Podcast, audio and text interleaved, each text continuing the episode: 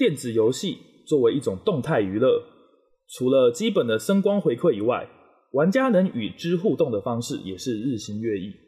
从不断增加的按钮数量，到触控、体感，甚至是虚拟实境，控制器的演进可以说是有着跨越维度的进化，也拓展了更多电子游戏的可能性。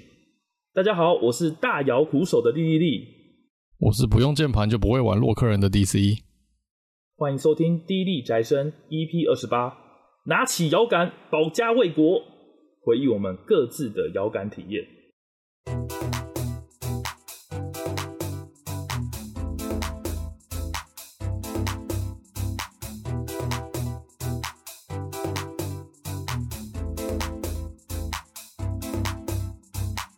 那首先就是哎、老样子，我们还是要解释一下标题，就是哎。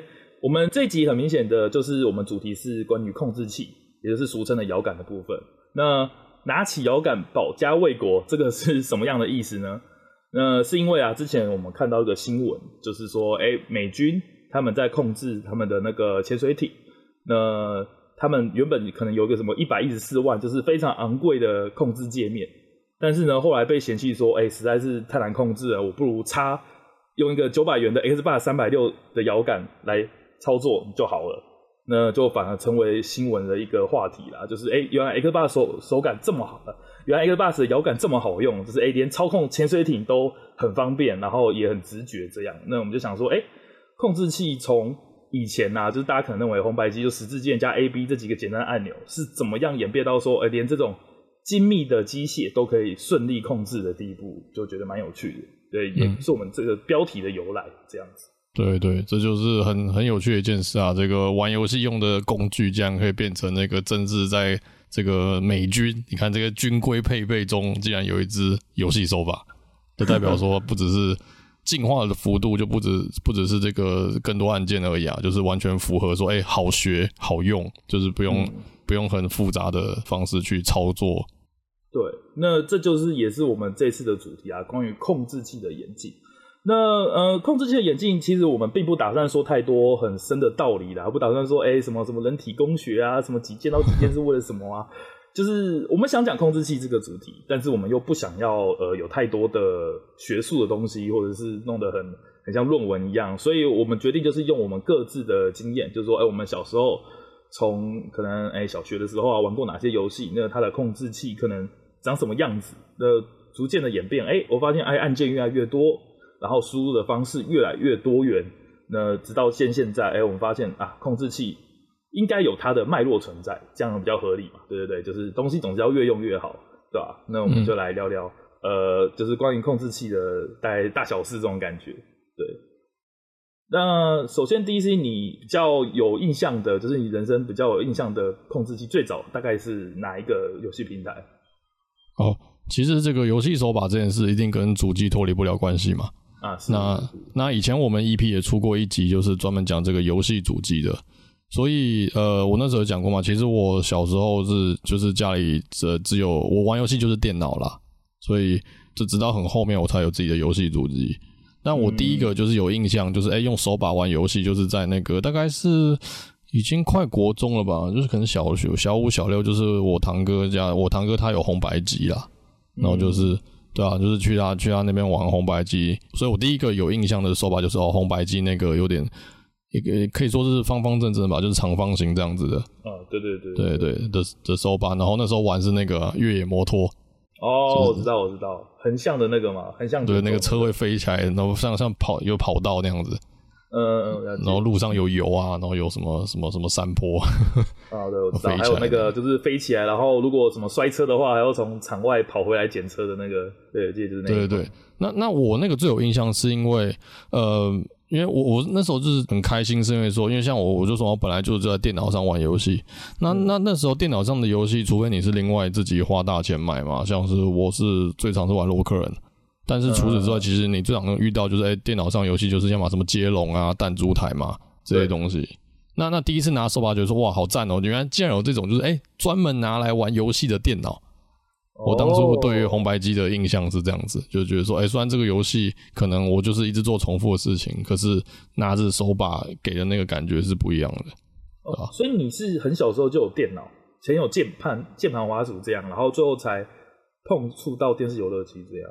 是是，我我是碰电脑比较早。那电脑其实就是，呃，电脑派的人都会说，就电脑其实很全能的工具嘛，就是这个你你打字是用键盘，玩游戏也是用键盘嘛。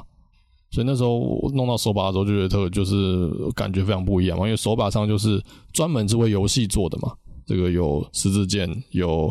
呃，FC 就是有有 Select Start，然后跟 AB 键嘛，对吧？那你键盘上就是，哎、欸，你这些打字你要学什么注音符号在哪里啊？那个 Control Shift Enter 在哪里啊？可大部分的键在游戏上是没有意义的，嗯、所以所以那个比对起来就会觉得哇，游戏手把其实游戏手把是很，我觉得还是到现在还是一种就是能让你更投入在你在玩的游戏中的一个很重要的控制方式，就是比起用键盘来讲，其实游戏手把要让人更投入游戏之中。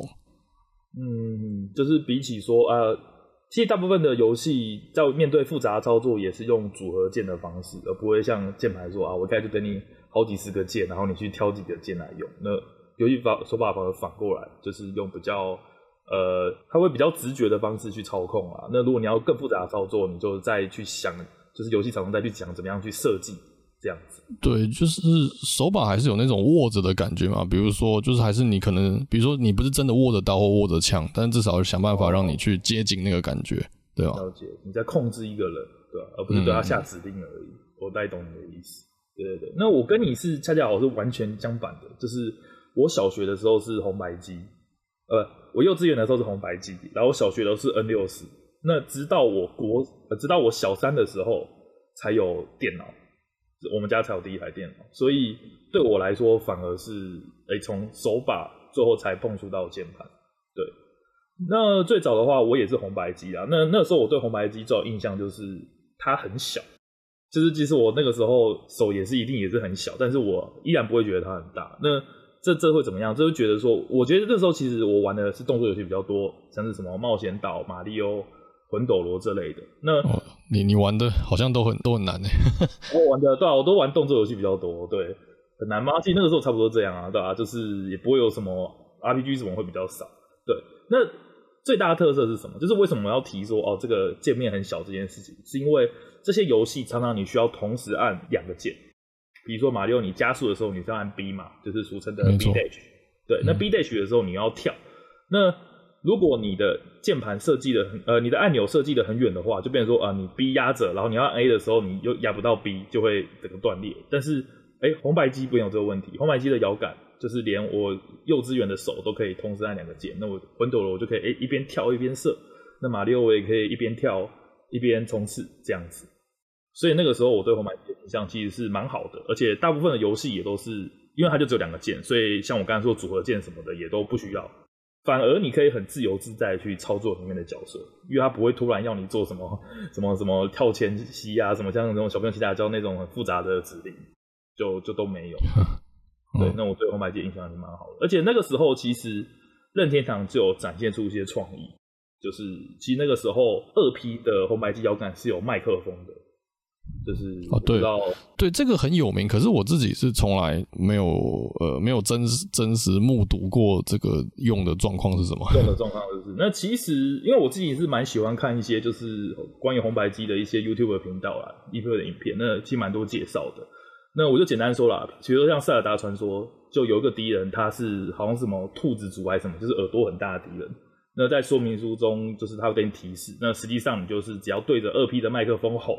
你就可以直接击败敌人之类的，其实是有这些设计哦，运用的游戏不多，就是至少我，我平常玩的游戏的确也没有碰到这些东西，我也是看影片我才知道哦，有有有这样子独特的功能存在，但是也看得出来，就是任天堂从那个时候就不止把控制器当成一个，哎、欸，我只要跳，我只要射，他真的有想到哦，我可以用声音这个媒介来去对游戏做出更多的可能性。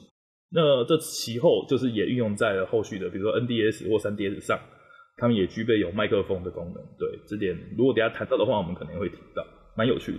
对。那再来呢，就是我刚才就说嘛，在电脑以前我是红白机，那再就到 N64。那 N64 在台湾可能一直不是很红，因为它那个时候是跟 PS 叠起来的。那大家都知道嘛，在台湾 PS 真的是在那个时候是强到不行，可以说是说国小国中的那个回忆这样子，就几乎是人人家有一台。那恰巧我就没有，我就只有一台 N 六四。但 N 六四 N 六四出的时间我记得是比 PS 早啦。那它的摇杆就很奇特，就是就是比较难形容啦。它是有三个可以握的地方。那人有两只手要怎么样去握三个可以握的地方呢？就是一般来说，其实大家都只握握中间跟右边。那中间就是一个呃类比摇杆，对，呃，大部分左边还有个十字键，可是其实很少人会去握它。它那个其实蛮特别，就是因为第一个游戏是马里奥六四，就是我曾经说过我也非常非常喜欢的动作游戏。那既然是六十四，就代表六十四位元，也就是说它的整个画面是三 D 的。那它的类比摇杆就可以很很灵活的去控制这个三 D 的角色。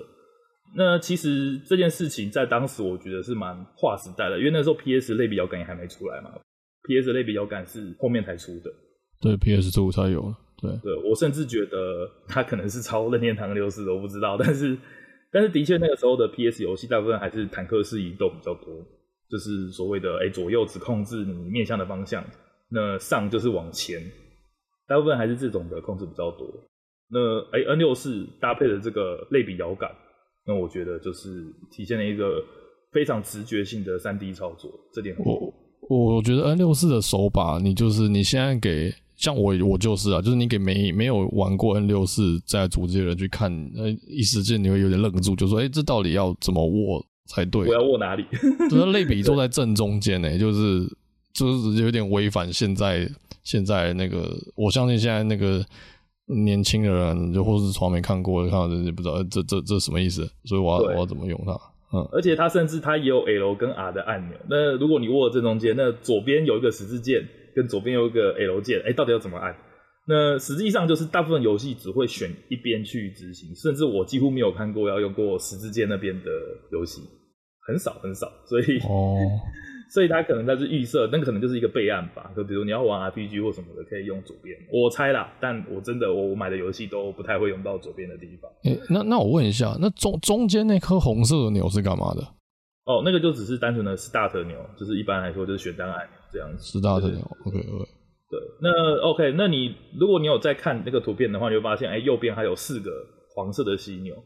色的小对对，我我我看到四个黄色的牛，然后还有一颗蓝的，一颗绿的。对，那一个蓝的，一个绿的，其实它就是 A B 键，就是跟任天堂呃跟红白机的几乎是一模一样啊，就是一个如果是跳，一个可能就攻击这样，就是两个输入键。但是黄色的部分其实反而很特殊，就是很少人呃正常游戏不会用到，它是拿来控制视角的键，你懂吗？哦、就是如果以 P S 系摇杆，它就是右边的类比钮。哦。对，很酷。所以那个时候它，所以你可以知道，哎，这个摇杆真的是为了三 D 而设计的，就是它不只是哎，我的类比摇杆要支援三百六十度，那它甚至连控制视角都顾虑到了，就是我要按右边的那四个黄色的方向键。对，所以这个概念，其实在那个时候，哦，我觉得就已经做的很完善了。就像现在，即使到 PS 五，你还是要左右两个类比摇杆，一个控制嗯角色的移动，嗯、一个控制镜头的移动。那那个时候，N 六四它就做出来了。我觉得这点很三 D 的概念，三 D 游戏的概念，没错。那还有一个我要提的，就是它的背后还有一个叫做力的按键，就是因为你握住它的时候，你大拇指是控制着香菇头嘛，那你后面四个指是握在背面，那背面其实还有个力的按键。那这个按键呢，在马里奥六四的操控，还有是蹲。那也就是说，你用力力加香菇头加 A，或力加香菇头加 B，你就会做出复合的指令。那这点其实就是哎，让左右手都可以同时间的并用，我觉得这点是很厉害的，因为其实力的用途非常的广，你就可以想说哦，像以前像现在的 L 或 R 这样，就是你可能同时 L 加 A 的复合键或 L 加 B 的复合键，可是它坐在它摇杆的背面，就很像扣板机这样。那我个人也是相当喜欢这样的设计。嗯，这真的是蛮特别的，尤其如果只玩 PS 系的，应该就从来没有看过。对。就可能从来没看这样设计，甚至大约当时还没有什么很多三 D 概念的时候，但是它第一个就可以具备这么多哦。我不是说单纯哎、如果我就拿红白机控三 D 游戏可不可以？哎、逻辑上是可以，但是一定会有遇到很多麻烦的事情。那我相信他们是做过很多的研究或测试，所以才做这样，才才想出这样的配置。那我是觉得哦，他的确有做到点上，至少我在玩马里奥六四这个三 D 游戏的时候是没有什么特别的障碍。对，那当然就是这个摇杆并不是完美无缺的啦，就是它还是有点小缺点。对，那我还是讲一下，就是呃，它最大的缺点就是它的类比摇杆是塑胶做的，而且是非常硬的塑胶，所以你在长时间的推动的时候，就会造成你的大拇指会痛，非常的疼痛。嗯、哦，你是说你是说不像 PS 一一直就是那种软软的？哎、欸，对，这就是我等一下要讲的。我觉得 PS 它一定有针对这点去做改良，它一定有、哦、有吸收到这个经验，就是哎、欸，他们也承认类比摇杆是很棒的，但是他们也同样体验到说，干为什么我玩了半小时以后，我的大拇指他妈就整个肿起来？因为它不只是它是硬塑胶，它的中间的那一根杆子其实还蛮长的。就是大家都有学过嘛，力矩越长，你需要施的力就越大。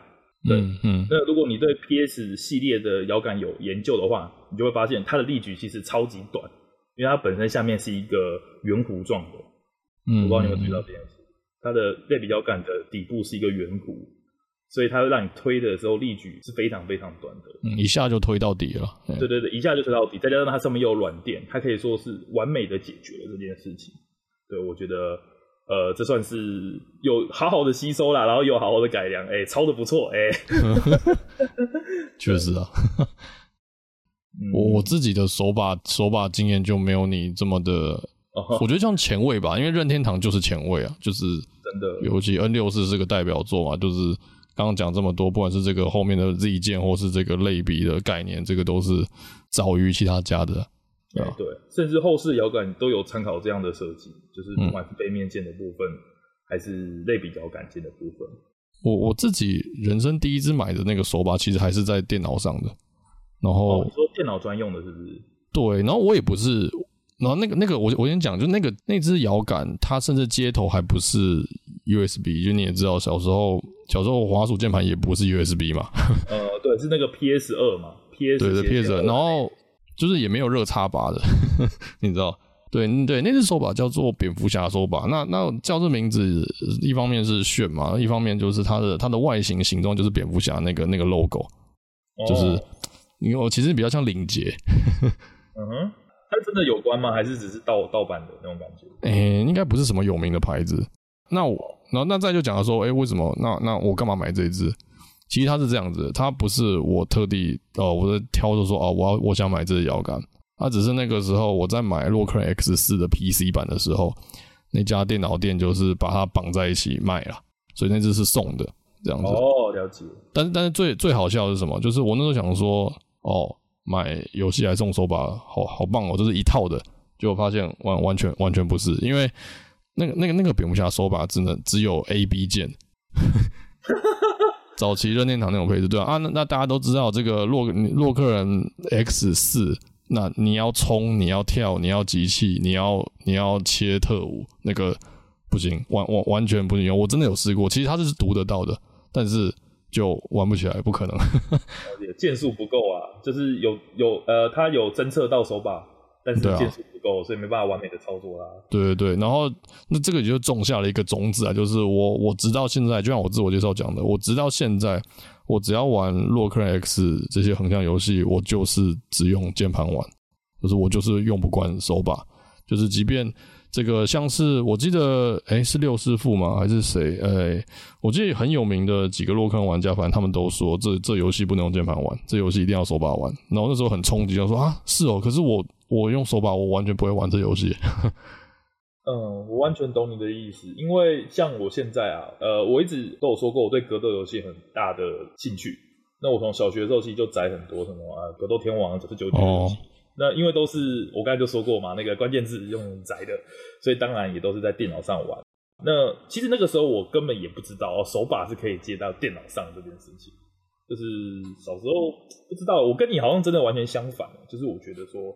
手把就只能接在游乐器上，对，所以我那个时候其实也是用键盘去玩这些格斗游戏。那很多人就说什么啊啊，键盘最大的障碍就在于你没有办法去转圈，因为有些角色它的指令可能是下右上左下右上左两圈之类的。可是我自己玩我都觉得超级顺，就是我觉得用用 WSD 做下右上左是非常非常简单的事情，真的是跟小朋友的习惯有关啊，对。所以对我现在反而，我对于大型大，就像我自我介绍所说的，我对于呃大型摇杆反而完全一窍不通这样子。嗯，这个这个差别应该就是这个就是输入干不干净的差别嘛。嗯，就你可能摇杆会歪。对。这种感觉，我觉得你算天选之人呢、欸，因为 我自己觉得格斗游戏好像，因为我觉得它要求真的太，你说什么四分之一圈，那那那没什么，可是有时候什么转半圈、转转一圈的那个，真的真的，我我真的不知道怎么用键盘来来来做出来。哦，应该说可能有些配否啦之类的，我不知道，但但我自己是觉得没有什么很大的问题。我觉得你天选之人。没有啊，就是跟这跟六师傅他们可能会觉得你天选之人一样嘛，就是你不是他们不是都说不能用键盘玩洛克人，你自己也不知道为什么嘛，对吧、啊？就是就是小时候的习惯就是这样，对吧、啊？嗯，那也没办法。那对，然后这是蝙蝠侠手把，其实话就被我晾在一边了。哦，那那能能怎么办？那就就不能用嘛。不过不过那只那只手把让我学到一个很有趣的事情，就是。其实当初看外形的时候，因为它一样右边的布局跟这个大家常见 PS 手把，或甚至刚刚呃我们讲到这些手把，就是四颗键的，就是这个像是一个菱形那个排列嘛。呃，了解。但但是为什么我说它是还是只有 A B 键呢？因为它是其实是一颗 A 一颗 B，然后一颗叫 T A，一颗叫 T B，就是所谓的这个 Turbo 嘛，就是连发。哦，连发手把，对，按住就会等于像是你那个连续一直按 A 一直按 B 那个感觉嘛，就是这个连发键。就是这只手把让我让我第一次知道说，哦，原来有连发这种功能哦，就是原来有按键是专门做这件事情的。嗯，我觉得是蛮有意思，因为因为我们常常会看到大厂的手把，就是我不说大，就是本家啦，就是这个索尼他们自己或是任天堂自己的手把，好像都不会出这个连发键，所以那时候觉得蛮蛮新鲜的。不过副厂的都会看到，对不对？对，可能就是这些盗版的手把，它可能要一些东西去，可能哦，做出区别特色啦。对，做出一个他们的 feature 啦。那通常我不知道，我觉得官方资源连发手把，我听起来就很像在作弊或者是怎么样子的。就是我我也是这样想，嗯，我觉得有可能是这样，对不对？可能大部分的游戏设计也不会预设说，哦，你会用连发这样的输入形式，对吧？而且连发的东西频率或什么东西有差，因为我有听过一些。呃，手把它是资源频率的切换之类的。你在开发游戏的时候，不可能说，哎，官方给你一个连发按键，然后你还要针对它去做什么样的一些，感觉做都做不完，对吧？哦，其实这跟那个剧集剧集是一样的意思嘛。啊，对对对对对对，有这种感觉。反正你官方手把就只能用 A 跟 B，那你就要用这个方式，他也不管你怎么输入的，就是用它帮做出特例的操作，这样去设计。他也不用去想说，干万一有一个人他可以一秒钟按八十下 A 的话。那这个游戏要怎么办？那那那也太可怕了。嗯、对啊，这个，呃、欸，我觉得还有个手把，还有很有趣的地方，就是手，我觉得用手把不像是用键盘打字一样，其实你用键盘打字的那个手势其实差不多了。可是手把其实，比如说你平常你右边的 A B 键，你还是用大拇指去按嘛。嗯嗯。可是有些时候你需要，比如说像你刚刚讲那个例子，可能说，哎、欸，我需要这个频繁的交错按 A B 的时候。像我自己有时候就是会把手，就是右手就会换一下，我就是哎、欸、用手用食指去按 A，中指去按 B，哦，换个姿势这样对，然后这样子也比较好打连发嘛。就是我觉得手把用起来还有这个，因为以前玩的时候玩游戏还会就是特别去练说，哎、欸，只换一个姿势握比较比较顺，比较那个，嗯、就是觉得就是说，哎，这个就是玩键盘体验不到了，就是蛮蛮有趣的，玩手把才可以这样子，就是这自己变通啦。我觉得如果要呃举个最好的例子的话，我觉得可以去上网搜寻那个俄罗斯方块的那个怎么讲 Speed Run 比赛。嗯哼、uh，huh. 对我我就不太延伸了啦，因为这个东西很专业，而且呃网上蛮多 YouTube 的影片都在讲这件事情。简单来说，他们用了那个官方的手法，就官方的红白机手法，然后有各式各样的按法，什么把它当吉他弹啊，是真的哦，就是用吉他的握法去弹，什么就是咱想办法要打最高分，因为。最早的俄罗斯方块，它有很多呃输入上的限制，我就不多讲。反正简单来说，他们就等于说要按得够快，而且要够准确。那他们就发明了很多很多种姿势。我觉得这个就可以上网看。那就像你说的，这个东西其实也是大家哎、欸，这手把已经设计出来了，那大家绞尽脑汁去把它的上限，把它的可能性。做一个最大的提升，那我觉得这点、嗯、像你说的，可能键盘是没有办法去做到的。我我我觉得这真的是手把独有的乐趣，就是从最最基本的说，哎、欸，有人是这个类比类比派，有人是这个低那个低配，就是这个十字键派，然后到这个大家用各种调整自己的姿势去想办法达成这个按键输入的频率，就是输入键这个，对啊，这手这是研究手把的乐趣之一啊，对吧、啊？那如果有大家有玩过 PSP 的《魔物猎人》啊，因为在台湾应该也红一段时间，就是应该有听过所谓的 C 型手，就是大拇指用，嗯，呃，大拇指用那个蘑菇头，哦、对，然后食指压在十字键上，就是虽然很别扭，可是。因为《魔物猎人》是一个要频繁去移动视角的游戏，那大家也都练就了这身功夫，那我觉得这其实是蛮有趣的一个现象。对对对，干，我觉得那超屌！我我我我自己就没玩魔物，可是每次看我，我每次看别人玩都觉得好痛啊。对，我也觉得我自己我玩魔物，但是我玩三 DS 比较多，PSP 我只碰一下，我还没练成 C 型手，我就跑到三 DS 的平台上。但可是真的那时候每个人都会，干真的有够强的。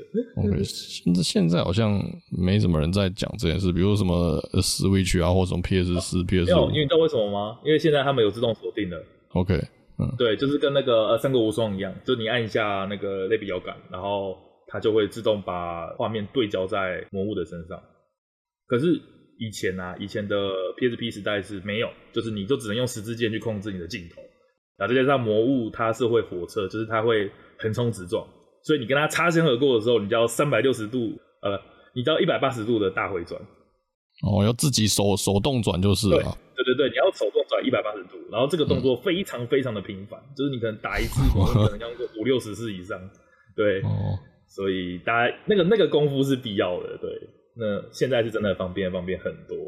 不知道，这个一代不是这么一代不如一代，也不是这样说。这 草莓猎人啊，我都我都知道现在魔物猎人叫草莓猎人啊，就什么东西都不用带啊，然后什么有一些必备品都变无限啊之类的。哇，这个这个其实有好多可以讲这个。很酷。那现在这个，我觉得转视角的确也是一个呃草莓的 要素。这个已经这 C 型手变成失传的技术了。呃，对啊，现在真的不需要 C 型手了，对吧？嗯。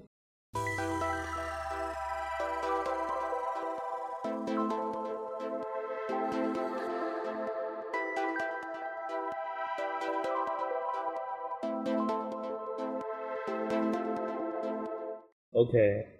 好，那我们就继续讲嘛。那讲到呃 N 六四以后嘛，N 六四以后的确就像刚刚说的，我就开始有电脑了，那我就比较少碰电视游乐器了。那后来就是到 PS Two 嘛，就是我已经到国中快高中了，那我才有个 PS Two。那 PS Two 大家当然知道嘛，最有名的就是 DualShock 系列，就是直到现在，哎，PS 五还是长那个样子，没有什么很大的进化。但这却是我最喜欢的 PS Two 摇杆，就是我最喜欢的一个手把。就是我甚至有买它的那个转接器，转接到电脑上，所以我有很长一段时间我是电脑接着 PS2 手把，然后当当成我的游戏手把这样。嗯，对。坦白讲，我那时候我周围很多人都是这样做，就是有 PS2 就是一定会转接，就是觉得这个无敌啊，真的是无敌。就是你用那种什么逻辑啊，用什么其他的那种专门出电脑手把的，我觉得都没有那给我那种感觉。PS2 真的又舒服。然后就是按键数也够，嗯，对啊，我自己就是这这段时间就是比较空了，就是 PS Two 这个时期我是完全没在碰的，对啊，PS Two 都是这个学长有、同学有去他们家的时候会玩到而已。哎，可是你后来有 PS 三吗？那你应该 PS 三也有一些经验啊，因为我记得 PS 三跟 PS Two 其实以外观来讲是几乎没有什么区别的。这对这个，我相信有些人会，我好像也有些人就是这个属于。觉得 PS Two 比 PS 三好。呃，事实上有一个时期就应该说初期啊，这个大家应该有经历过，知道这个 PS 三初期其实就是什么又厚又重又会荡。然后呃，然后那时候还就 PS Two，其实每每一代都这样嘛，就是 PS 三刚上市的时候也不会说 PS Two 就是立即死亡，对吧？还是有东西可以玩，所以那时候还是这样。那我自己所以啊，所以很，我只想说，就很多人的确这个 PS Two PS 三会有蛮多可以可以共同讲的地方了。那我觉得我自己没经历到 PS Two 跟比起来，其实最大的差别啊，就是 PS 三开始那个手把是无限的。哦，OK，对，对我我自己觉得要说有什么差别，有什么决定性的差别是这样子啊。那我觉得那时候觉得手把是无限的是一件很很很很现代的事情，就是这个很，我我我就是那时候觉得说，看这好像是那个社会最顶尖的人士才有资格享用的，这的那个的那个待遇，对吧？国中小时代对这种无限技术充满了无限的遐想。其实，即使到现在，其实无线的控制器怎么讲，就是还是会一半资源有限啊，因为毕竟无线的技术有的时候可能还是会延迟之类的。对，嗯，就跟键盘滑鼠一样嘛。啊，对啊，对啊，就跟键盘滑鼠一样。不过你知道，其实那个时候啊，因为那个时候 PS 三嘛，那是在跟微软的 Xbox 三百六在打对台嘛。那、嗯、那个时候我记得 PS 三是一处于一个绝望性的下风，就是现在人可能不太能想象，就是大家想到哇 Xbox 到底到底出到哪里了？什么？到底是谁在买啊？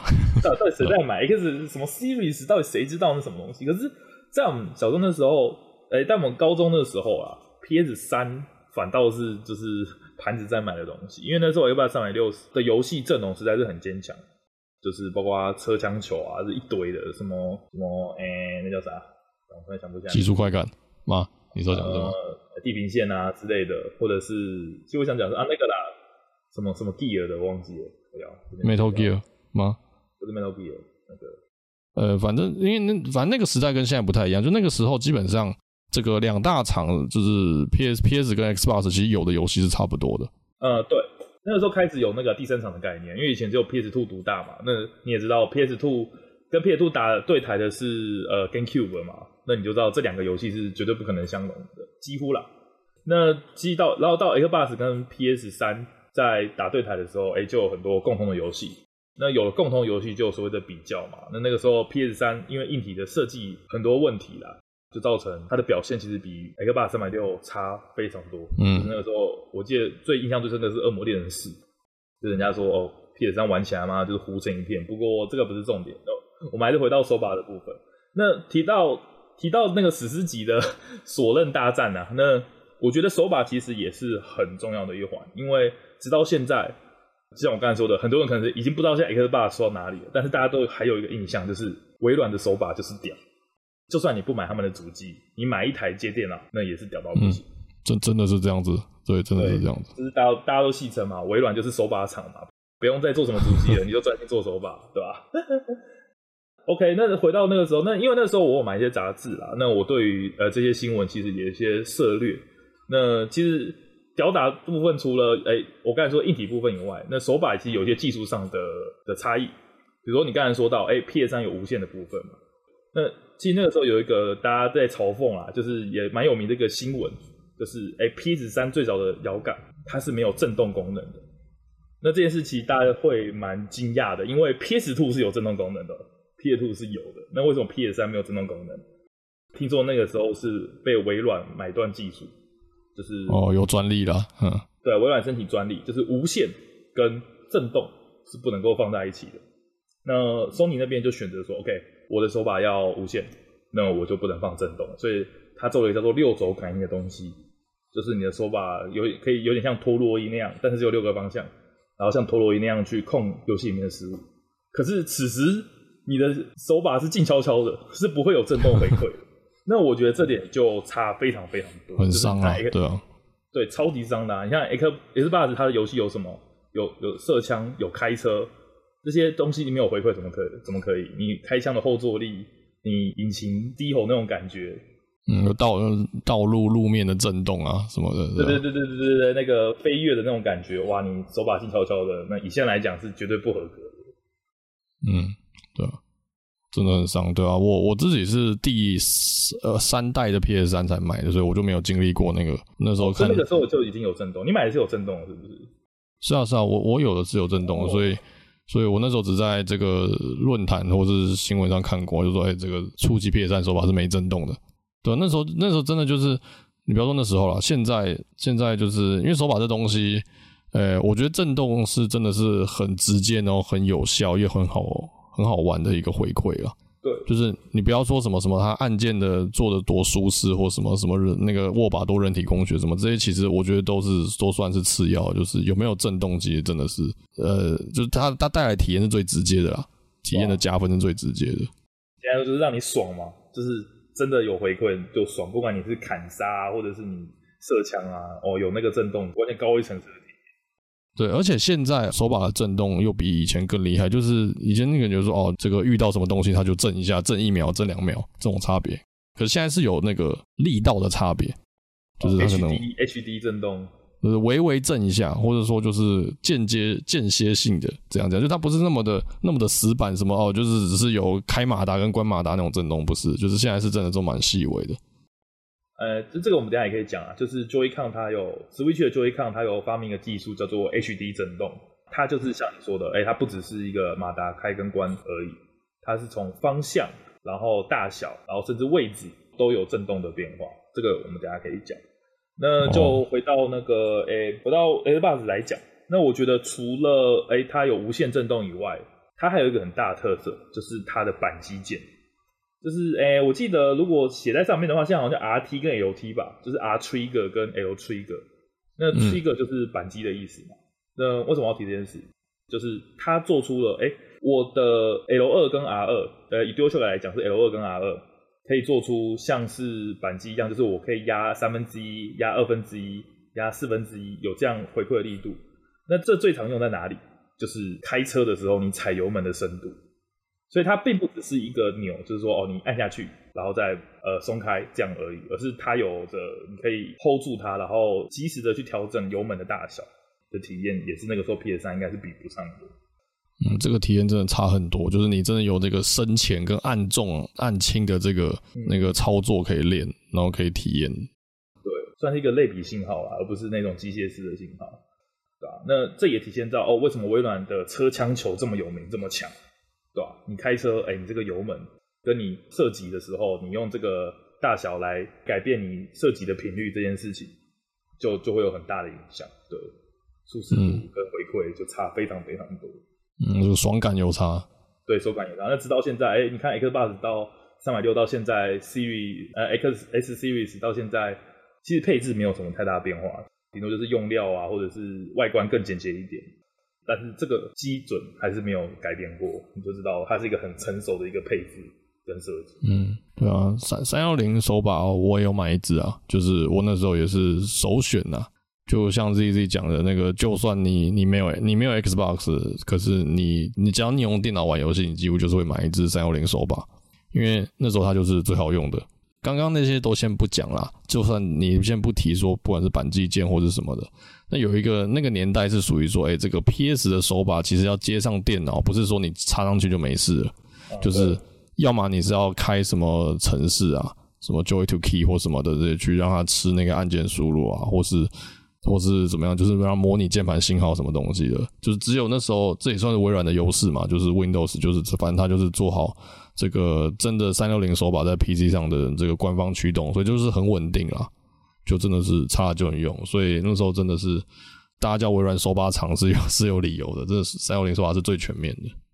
不过这当然还是要看人啦，因为我个人就是还是没有办法接受三六零那一派。不是哦，对吧？嗯，因为这跟我玩的游戏有关啊。因为像我说的，我比较常玩是格斗，呃，或者是 RPG 类型的游戏，或者是像呃二 D 动作游戏。那基本上像比如说像死亡细胞这种哎、高速动作游戏，我是没办法用香菇头玩的，我一定要用十字键玩。它的蹲啊，它的跳，它的上下左右，我一定要速度的很干净。那大家也知道，哎、欸、Xbox 它的十字键是圆盘向，那你也可以理解，因为它是得你车枪球，比如说哎、下战术用，比如说上下或切枪用之类的，就是它是比较偏辅助性的功能。那车枪球这些东西最重要的一定是那个嘛，类比摇杆。就是它的移动要三百六十度的，不像我玩的哎、格斗游戏、动作游戏这些东西，就是四方向顶多八方向加斜斜向。可是像开车，你方向盘不可能只有左跟右吧？对、啊？你不可能左推然后松开就回正，左推回正，你一定要有那种很微小的的调整，或者是像呃动作 RPG 三 D 的，像黑暗灵魂啊，像三国无双啊这种，你可以理解，就是它一定要三百六十度才会顺畅。但是因为我玩的游戏都是二 D 横向卷轴比较多。那这个操控对我来说就反而没有那么方便，对，所以三百六我我买了一只，然后坏掉以后我也买，我就没有买新的，对，我就觉得用 Dual Track 就可以解决一切的事情，再让它有一个输入很干净的十字键，我觉得对啊，就是比比起三六零的圆盘啊，就是 PS 系是这个真的是四颗按键嘛，啊，对对对，那这这完全符合我的喜好，所以我后来就 也没有再买过 Xbox 三百六的手感这样子。嗯，了解。我到现在 PC 如果 PC 用手把，我还是就是用一只微软的啊，对啊。哦，你还是用三百那种 Xbox 摇杆？对啊，就是，但是这就是如果真的需要的话，像我自己是说，就无双我一定是拿手把玩了。那那那个洛克人就是完全没办法用手把玩，这样子。OK，好，那再来啊，再来可能就到比较现代的时候了嘛，就是现在大家正红的。已经出了好几年，但还是正红的哎，Switch。哦，太爽了，纵容，纵容，对。就讲到现在啊，Switch 像 Joy-Con 嘛，那我们刚才讲过，就是虽然我自己有一点维持啊，就是它已经不是十字键了，但这也没办法，因为大家也知道，就是那个摇杆是要拆出来、拆下来给人家左右用的，所以它除了方向键以外，它可能还是另外一个人的 A B X Y 键。对对对对，这边解释一下，就是这个 Joy-Con 的十字键跟又跟刚刚的不一样，就是 PS 系的算是四颗键，可它至少它这个这个距离做的很近嘛。就是你还是一个拇指可以掌握了，可是 Joy-Con 真的是就像自己讲，它是为了说你横拿给一个人拿的时候，这个十字键要变成右边四颗键的功用，所以它必须是单独的四颗键，然后就变成说它有点达不到方向键设计上的感觉，就就很开了这样子，嗯嗯，对啊，这这就比较那个，所以我自己是有额外再买一个那个 Pro 啦，嗯，我也是啊，对啊，对啊。不过，不过这不是重点啊，重重点是像我刚才说的，哎、欸，呃，他发挥一个巧思，就是哎、欸，你可以一个人拿两个，然后做出体感的操作以外，你也可以两个人各拿一个。除了这一个浅显易懂的多人同乐设计以外，就是还有我刚才讲的那个 HD 震动。对，那 HD 震动，我不知道你有没有体验过啊？就是因为应该很少游戏会特别去支援这个功能，但是我还是要讲一下，就是有一款叫做 One Two Switch 的游戏。那现在有出新的一代嘛？就是大家可能最近有看卤蛋实况或什么就知道，就是那个 No No 色彩猎人太好玩了。色彩猎人，对，不过那不是重点啊，重点就是这个游戏系列它重点是要用那个摇杆去做去做很多的动作。那当初它一代啊，它就做很多这种呃像是火力展示的小游戏，就比如说它它没有画面，但是它你要用手上的摇杆去假设它是一个箱子。那里面可能有几颗钢珠，你要用左右去摇的方式，感觉出，呃，里面可能有三颗钢珠在晃，这样，它可以做到这么精细的震动方式。我不知道这样讲你听懂听不懂？嗯，我我明白，就是这，我觉得这是任天堂系的卖点啊，就是从我觉得从握手把的设计那时候就有考量到这些事。没错，对，就是你手上，他会告诉你说，哎，你现在手上拿的那个东西是锅子，或是它是一，一把刀。啊然后你就要做对应的事情，比如什么什么把锅子拿起来翻炒东西啊，然后或者什么什么拿网球拍啊，拿什么东西这样子，然后它就会有相对应的这个震动跟回馈啦。其其实你没讲说 HD 震动之前，我之前是没发现，但是我是觉得那个体验真的是很自然呐、啊。嗯，对，就是不会像以前 PS2，像你刚才说的，哎，就是一个马达在里面转，就是其实你不用拆开，你都想啊，里面他妈就是一个马达，然后它要震动它就震，然后要停它就马上啪啪一下就停了这样子。呃，嗯、对啊，就像你刚才说的，哎，你也提到 Wii 嘛，那 Wii 就是有名的就是那个双节棍的持握方式嘛。对对对对，哦，Wii 我真有时也是就是我非常有记忆的一个主机啊，因为那个那时候那觉得那手把真的太太，我我不能说它非常非常的好用，就是说什么无敌啊，打遍天下无敌手，但是它的确是很特别，就是右手像是一个电视遥控器那种长度的东西，对对对，然后左手是一个这种怎么讲操控感吧的感觉吧。那个是完全就是体感用的，就是不像是一般的手把是设计成说，哎，你可能坐在床上啊，坐在沙发上，然后双手握着那个东西，然后就打所有的游戏。它真的就是让你说，哎，你现在哦，你现在在玩的是网球游戏，那你可能就是真的要站起来，然后你的身体的站的姿势的方式，就是可以像你真的出去打网球的时候站的那个姿势一样。呃，就是假装你正在打网球这种。真的是假装到到这个地步，对，就是。融入说你的你的那个怎么讲，身体上的这些动作跟姿势啊，对啊，那这个就像自己讲，这是有继承到说 Switch 就是也有这些机制，然后它有专门的游戏嘛，这个像是 One Two Switch 或是其他的像是什么拳击啊，或是 Sports 那些都有嘛，对啊，对，那就是我们在标题有讲过嘛，就是哎控制器，直到现在啊，大家可能认为啊手把还是有的哎方向键有 A B，它就是一个合格的控制器。可是我没有提到所谓跨维度这件事情，就是哎从最早的红白机就有的麦克风，然后到后面的哎掌机出现了触控功能，甚至到现在出到体感这件事情，就是我们一直在讲哎控制器的按键有几个啊，握起来舒不舒服啊，或者是它有什么震动的功能，但其实它在现在已经提升到哎甚至连 VR 的控制器或什么样怎样的都支援到体感的部分。就是哎、你输入不再是只有用 A B C D E F G 键这样子去输入，而是哎、你可以跳舞，你可以挥动，你可以旋转什么之类的，可以用这种方式去输入。对，那我觉得这个控制器就是，我觉得一直在超乎我们的想象啊，是蛮屌的。那像刚才说的嘛，Wii 跟 Switch，它最有名的当然也是体感部分嘛，比如说像哎 Splatoon，就是怎么讲，哎不是七战大作战了，现在是什么？像斯普拉顿，就是 对，像斯普拉顿，你就可以直接把油感当成枪啊，这点可能哎，像 Xbox 它只做到了呃操控的舒适跟方便。但是它并没有办法把你的摇杆真的变成一支枪来射的。但是任天堂在 Switch 在 Wii 上是做到了这件事情，我觉得，哎、这就是另外全新的尝试。当然，你说灵敏度啊，或者是什么之类的，或者是习不习惯这件事情，当然还是要因人而异。但是我觉得，哎、每次从我刚才讲，我我就直接吹了，我他妈就认屯。对，就是从 N 六四从到 NDS 的触控。然后到现在的体感操作界面，我觉得任天堂一直都在突破控制器操纵的可能性，很厉害。我 我觉得就是它，它不只是注重这个什么人体，因为人体工学，我觉得这是属于就是效率跟舒适或者什么这个这个长时间游玩啊。不过它重视的都比较是整体性的，什么沉浸程度这样啊。嗯，我觉得就很像有人吐槽过说，为什么钢弹要做成人形的样子？那个兵器做成人形不是很没效率吗？就、对、我觉得任天堂就像做钢弹一样啊，这个就是就是帅啊，就是浪漫啊，就是男人的浪漫啊。对啊，对啊，是这样。但而且我真的必须说，妈的，任天堂的人体工学他妈真是有够烂，他妈烂的跟屎一样。就是我们虽然吹那么多，哎、欸，它有很多创意或什么东西，但是我必须说啦，从最早的 N 六四，我刚才说，哎、欸，大拇指很痛，然后到哎、欸、NDS、三 DS 有触控超屌，我超爱。但是它的设计框体就是方方正正的。你握久以后你会很酸，再加上你要单手拿，虎口会爆干痛。哦，对，尤尤尤其是那个 GB GB 那个嘛，长方形长那个样子，怎么怎么可能有什么人体工学？哪怕连现在 Switch 也是长方形诶，他就死都不想做符合人体工学的样子呢。啊，是对啊，就这真的是完全不变诶，就就呃，我只能说 OK，浪漫真的浪漫跟现实是有差距的，我也不知道为什么这样。对啊，那个真的不可能握得舒服的，就是你看起来看图做成图片很好看，那个握起来真的蛮痛。我以前握 GBA 或者 GB 的时候也是很痛。呃，我我必须说啦，就是 3DS 跟 NDS 虽然是我最爱的主机，但是 PSP 跟 PSV 那个就稍微把它变成那个样子嘛，都可以让舒适提升很多啊。任天堂就死不做，那就。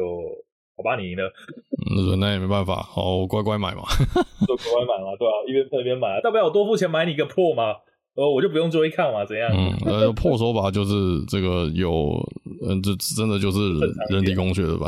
对啊，它就是正常的手法，终于正常一点的，对，嗯，你说超越 Xbox 不至于，但是它的确比用 Joy-Con 是舒服多了。欸、我我觉得破手法比 Xbox 好的地方是它的 A B 键，A B X Y 那个比较大。大颗啊，对，很大，这是老鼠，对啊。还有我最爱的十字剑，没什么好挑的，除了好像蛮容易坏的，至少我坏过一次。哦，对，我觉得，我觉得我十字剑快坏了，明明就没怎么用，没办法。对，好，那我们手把就是都都投到 Switch 嘛，那现在好像也没有更新的机制可以讲了，对。那当然，控制器，呃，我们这集可能就哎，从、我们红小时候最有印象的红白机，然后一路聊聊聊聊到现在最新的呃家用主机上，呃家用主机的手把上。那再回头过来看啊，就是看得出来手把真的经过很多的演变，而且这些演变其实是有脉络可循的。对，就会发现，哎、其实主机啊，除了效能的进化，那效能进化以后，软体和可以操作的维度更多以后，那你手把至少，哎、当然就要更多的按键，更多的输入方式去达成顺畅的操作。嗯，对啊，不知道下一代会长什么样子。对啊，对啊，对啊。从今我们以为，哎、欸，可能两个牛，呃，变四个牛啊，变六个牛、八个牛。我记得甚至以前有个游戏，就是号称什么史上最难的游戏，就是它是操控一个机器人吧，然后它游戏就附了一个控制器。我记得好像二三十个牛，就是 那个是很硬核的，就跟妈跟开飞机一样的。然后就是我记得那个应该找得到，反正那是一个很有名的梗。然后说明书就是厚厚一叠，然后二三十个键每个都有它的作用。那这个东西又太夸张了，对吧？你不可能说哦，我要开车他妈，我要除了打挡外，我他妈开雨刷，那什么各做一个键开车灯，对吧？这不可能的事情。嗯，对，人人就两只手，十个指头，你还想怎么样？对，没错。我觉得现在甚至现在已经做成体感，已经有点夸张了。对，你真的要问我个人啦，我个人觉得最救急的操控方式还是触控萤幕。对，我觉得触控真的是最直觉。然后也最省力的的触控模式。我觉得它达到一个很完美的平衡，这也是为什么我一直提我超级爱 NDS 跟 3DS，就是因为我觉得这个操作哦又迅速，然后又不会对我造成非常大的负担。哎，你说真的？最近看到那个七弹，你打个十几二十场，你手还是会酸，会怎么样？但是触控其实就是一个又直觉，然后操控也很精密。因为现在体感，我觉得还是有一点会误判啊，或者是呃，或是你可能需要用点心思才会调教好的东西。那当然啦，控制器这个话题是非常非常广啊。那我们今天这个主题，为什么我们哎、好像又在聊以前什么主机经历这些东西呢？主要是因为呃控制器这个东西实在是太广，我还有很多人可以聊啊，比如说像哎、格斗游戏。现在大家在炒哎，大摇手把 Hitbox 这个东西就是越讲越深，我觉得甚至已经足够开一集了。那甚至是像大型电玩、大型电玩的 in game 啊，然后那些模拟啊，那也都算是控制器的一种，那也都研究的。但是碍于篇幅的关系，我就先讲讲哎，最主要就是主流家用主机，哎，甚至不要说主流家用主机哦，因为我们只讲了我们有的家用主机，像 SS。像什么呃 Neo Geo 啊这种东西靠背，那个时候也是超红的，但是因为我们没有嘛，嗯、我们就不特别拿出来讲。但是网络上一定找得到一大堆资料，对。嗯，我们也没讲到 PS 四、PS 五啦，但是反正就，反正那些差不多啦。嗯，就那样。开玩笑的，对。反正就是哦，控制器是就五花八门啊，甚至什么特斯基的控制器啊，然后什么特别什么钓竿啊，什么网球拍啊，什么方向盘啊，飞机方向盘哦，这要多就是讲都讲不完。所以这集就是讲，哎、我们有印象，然后我们自己也实际体验过，那觉得呃印象深刻的控制器体验，嗯、呃，我觉得也顺便让我了解到哦。为什么现在的控制器长这样？然后按键数大概是这种感觉，我觉得也算是一个有迹可循啊，有一点脉络存在，我觉得这蛮有趣的。顺一下这个历史的眼睛，对，嗯，蛮 OK 的。好，那再来呢，就是诶、欸、下集预告。下集预告呢，我们要聊一个主题叫做诶、欸、品牌的忠诚。那这样听起来好像诶、欸、品牌忠诚听起来好像那种文绉绉的感觉，这其实大家都想就是果粉的那种意思就对了。就是、嗯、信仰了，对对，算信仰啊。就是每个人在 ACG 中总是有一个呃，你会无条件信赖的对象，就有点像我们之前说利望令人失望的续集那一集讲到，就是哎、欸、大家对于一个系列作一定有所谓的期望，或者是一个盲盲从之类。诶、欸、其实东西还没出，我就认定它是好的。那这东西不止运用在系列作上，甚至整间公司、整个品牌都有可能会是这样的对象。比如说，哎、欸、某某游戏公司。他可能哎、欸，他的 RPG 我很喜欢，那他出动作游戏会怎么样？哎、欸，我不知道，但是我就觉得他是好的啊，出现我就买。哎呀，他就算他出了哎射击游戏，我也觉得他可能是好的。那我们就可能聊聊哎、欸、这些经验。那到底哪些公司是真的让我们值得信赖，或者是哎、欸、有些公司他背叛我们的信赖，他他出的东西他妈就跟屎一样，他他他转换跑道，或者是他的星座就是背叛了我们的信赖。那我觉得这都是我们下一集可能会讨论的话题。嗯，对啊，我这边先简单抛几个例子，让大家有这个有个方想象的方向啊。就是其实最简单，就是最早期这个全盛的这个暴雪娱乐嘛，这个做魔兽，对啊，做魔兽，做星海，做暗黑。